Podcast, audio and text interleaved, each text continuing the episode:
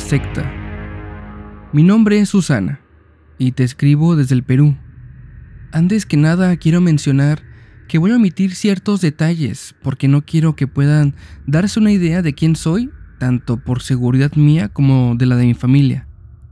Así que voy a cambiar algunos nombres y algunos otros prefiero omitirlos. Perú es relativamente pequeño y no me gustaría que dieran conmigo. Debo dar algo de contexto. Actualmente tengo 30 años, pero esta experiencia me sucedió hace aproximadamente 5 años atrás. En esos tiempos estaba en bachillerato. Ahí tenía un grupo de amigos con los que me relacionaba más que con todos mis compañeros del salón. Dentro de ese círculo de amigos estaba Daniela. Ella, desde el primer día, recuerdo nos sentamos juntas. A pesar de ser sillas individuales, Estábamos la una al lado de la otra. Ella fue la primera persona a la que le empecé a hablar, y esto fue desde el primer día. Nuestra amistad fue creciendo con el paso del tiempo. Daniela representaba para mí una gran amistad. Compartíamos mucho juntas. Además de sentarnos una al lado de la otra, siempre salíamos al rezo las dos. Regresábamos en el mismo transporte y los fines de semana a veces venía a mi casa o yo iba a la de ella esto para hacer algo juntas. Pasó el tiempo y cada vez conocía más a Daniela. Después del primer año en el bachillerato, nos enteramos que el profesor de matemáticas de manera repentina había renunciado. Un par de días estuvimos sin esa clase, ya que no había maestros disponibles para dárnosla. Sería una semana después en que llegaría el sustituto del maestro. Este era un maestro bastante joven y atractivo. A Daniela de inmediato le llamó la atención. Me dijo, ¿Ya viste el maestro? Está muy guapo. Estoy segura que cae redondito. Así sirve que ya no me preocupo por pasar matemáticas. Yo solo la miré y no le dije nada, pero le expresé cierta desaprobación con el movimiento de mi cabeza. Con el paso del tiempo, Daniela buscaría llamar la atención del maestro, que por cierto, le daremos el nombre de Carlos. Le llevaba presentes como bebidas, dulces, regalos pequeños. En clases le dirigía miradas y le sonreía. Carlos no tardó mucho en caer en los encantos de Daniela, que debo mencionar, siempre ha sido una mujer muy guapa. Empezaron a salir juntos. Daniela me daba todos los detalles. Él era soltero.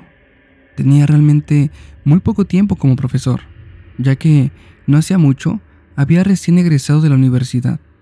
Poco a poco empezamos a dejar de frecuentarnos como antes mi amiga y yo, ya que ahora la mayor parte del tiempo estaba pendiente de Carlos. Aunque eso sí, buscaban ser lo más discretos posibles para no meter en apuros a su novio, ya que obviamente esa relación no estaría bien vista si es que se enteraran de ella. Ella me comentó que Carlos pertenecía a un grupo o club. En su momento, ella no me supo explicar muy bien, pero mencionaba que se reunía cada 15 días en una casa, la cual estaba ubicada por el centro de la ciudad. A ella esto no le parecía extraño, al contrario, sabía que Carlos pertenecía a algo y eso le daba un toque de interesante a su novio. Estaban cerca de cumplir el cuarto mes como novios, cuando él le invitó a una reunión. Conocería a las demás personas que formaban parte de este grupo.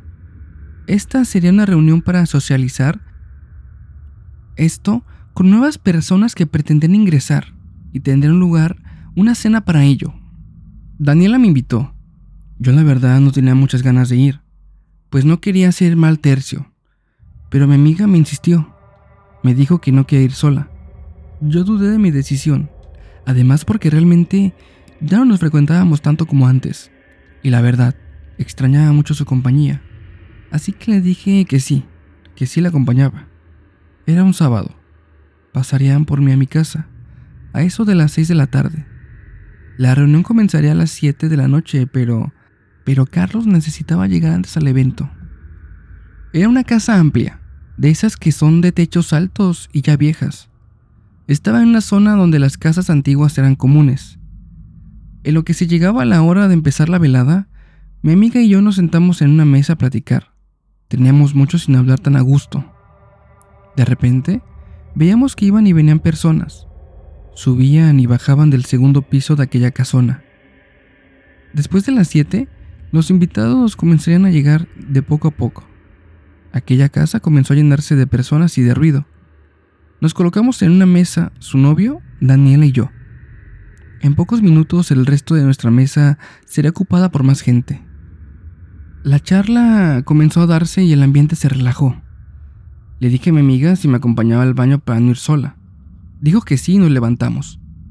Al llegar, estaban ocupados y no solo eso, había personas esperando su turno para ingresar. Yo había tomado demasiado líquido, así que veía sumamente difícil el aguantarme. Daniela me dijo que ella me llevaría a los baños de arriba, así que nos dirigimos a las escaleras. Subimos por ellas.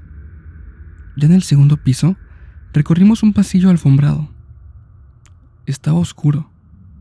No se veía mucho, pero de lo que alcanzaba a notar es que en las paredes del pasillo habían cuadros, en los cuales a duras penas se veía algo, pero en uno de ellos recuerdo haber visto algo que me sacó de onda.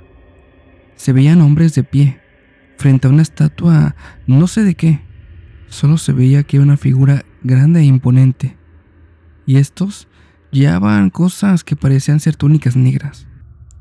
Ver esas imágenes me sacó mucho de onda. Digo, no es normal ver ese tipo de cuadros. Llegamos a la puerta que daba al baño. Entré y mi amiga me esperó afuera. Luego de un momento, terminé de hacer mis necesidades. Y al salir, no vi a mi amiga, lo cual me dio algo de miedo. Digo, el pasillo estaba oscuro y además estaba en un lugar que no conocía. Le llamaba entre susurros a Daniela. No había respuesta. Caminé un poco por el pasillo y noté que una línea de luz se pintaba en el piso y la pared. Era luz que salía de la habitación. Pertenecía a la segunda puerta después del baño. Me acerqué y vi que la puerta estaba entreabierta. Mi primera reacción fue asomarme. Ahí vi a Daniela. Estaba frente a un librero, dándole la espalda a la puerta. La llamé y volvió asustada. Quizás pensaba que era alguien más. Daniela, estoy lista. ¿Bajamos ya? Susana, ven. Tienes que ver esto. Me mostró una especie de álbum fotográfico. Lo tomé. Era un libro pesado y de apariencia anticuada. En la portada en letra manuscrita solo decía Ofrendas. Me acerqué a la lámpara del escritorio. Allí lo abrí y empecé a ver las fotos. En ellas se veían dos chicas. Ambas eran muy jóvenes. Estaban sentadas en una mesa en el primer piso de esta casa. Lo reconocí de inmediato. Pasé página y ahora estaban cenando y tomando vino. Las fotos eran extrañas, ya que eran demasiadas desde el mismo ángulo. A la siguiente página se les veía bailando.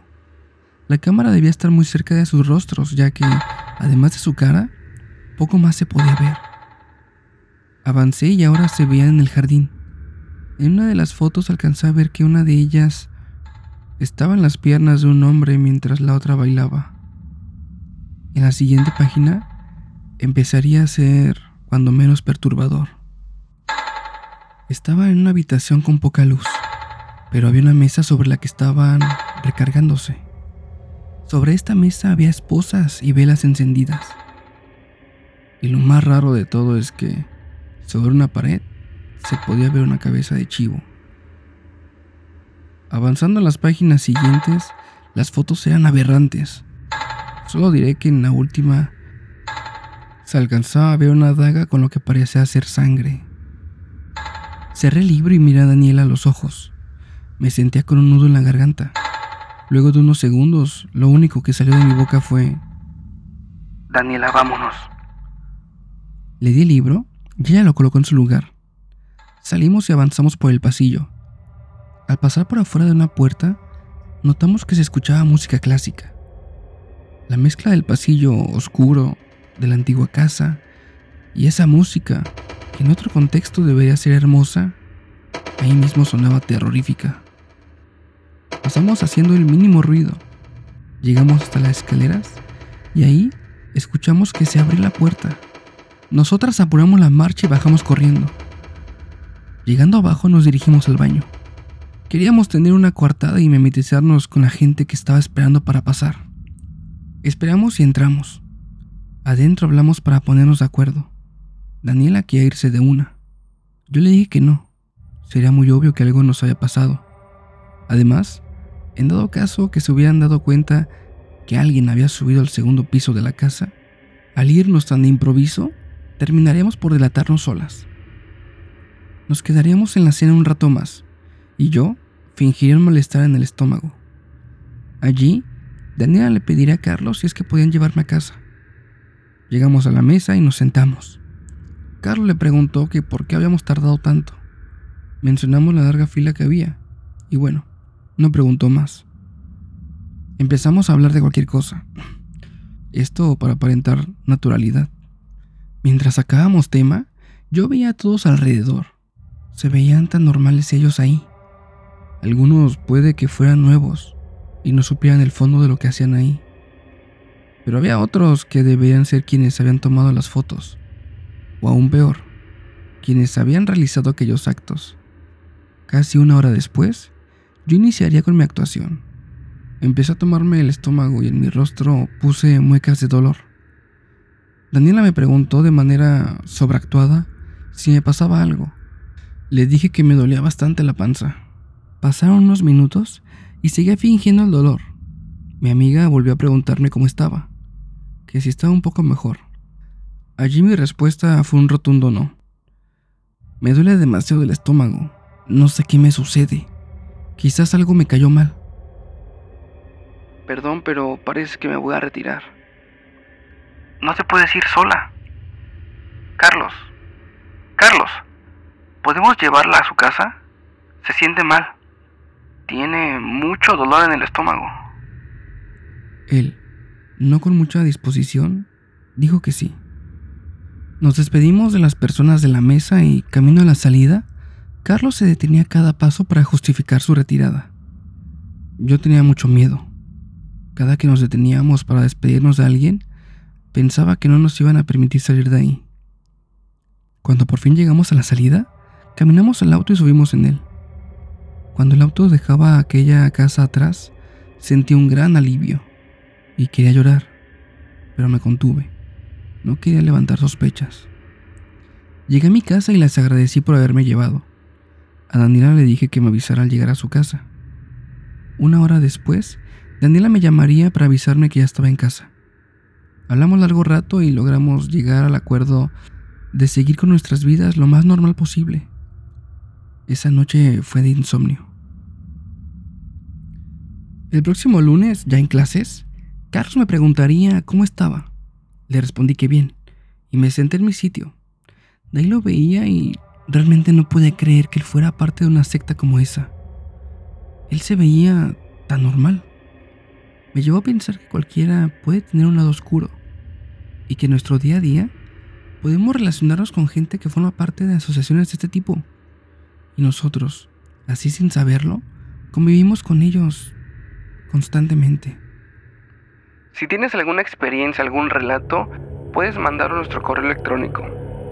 Lo inevitable 11 gmail.com. Y no olvides suscribirte, darle me gusta y activar notificaciones para que YouTube te avise cada que subimos un nuevo capítulo. Continuamos. Los días pasaron. Lo sucedido fuimos superándolo. Por nuestra mente pasaba la idea de denunciar a esa secta, pero realmente no sabíamos si nos creerían. Únicamente teníamos nuestro testimonio, no teníamos prueba alguna. Así que decidimos guardar silencio. Daniela no siguió siendo novia de Carlos. Unas semanas después cortó con él y bueno, ella y yo volvimos a ser inseparables. Juntas estábamos pasando por esta situación que no fue nada fácil, ya que de pronto se nos pasaba por la cabeza la idea de que quizás ellos vendrían por nosotras, porque tal vez, tal vez, se habrían dado cuenta que subimos aquella noche y que vimos algo que no debíamos ver. No fue así. Ambas seguimos con nuestras vidas. Cada quien tomó un rumbo distinto. De hecho, Daniela está estudiando actualmente en el extranjero. Y yo encontré trabajo aquí en mi ciudad. Esa mala experiencia ya quedó en el pasado. Y aunque de repente me llegan recuerdos a mi pensamiento, estos se van rápido. Gracias por leer. Saludos.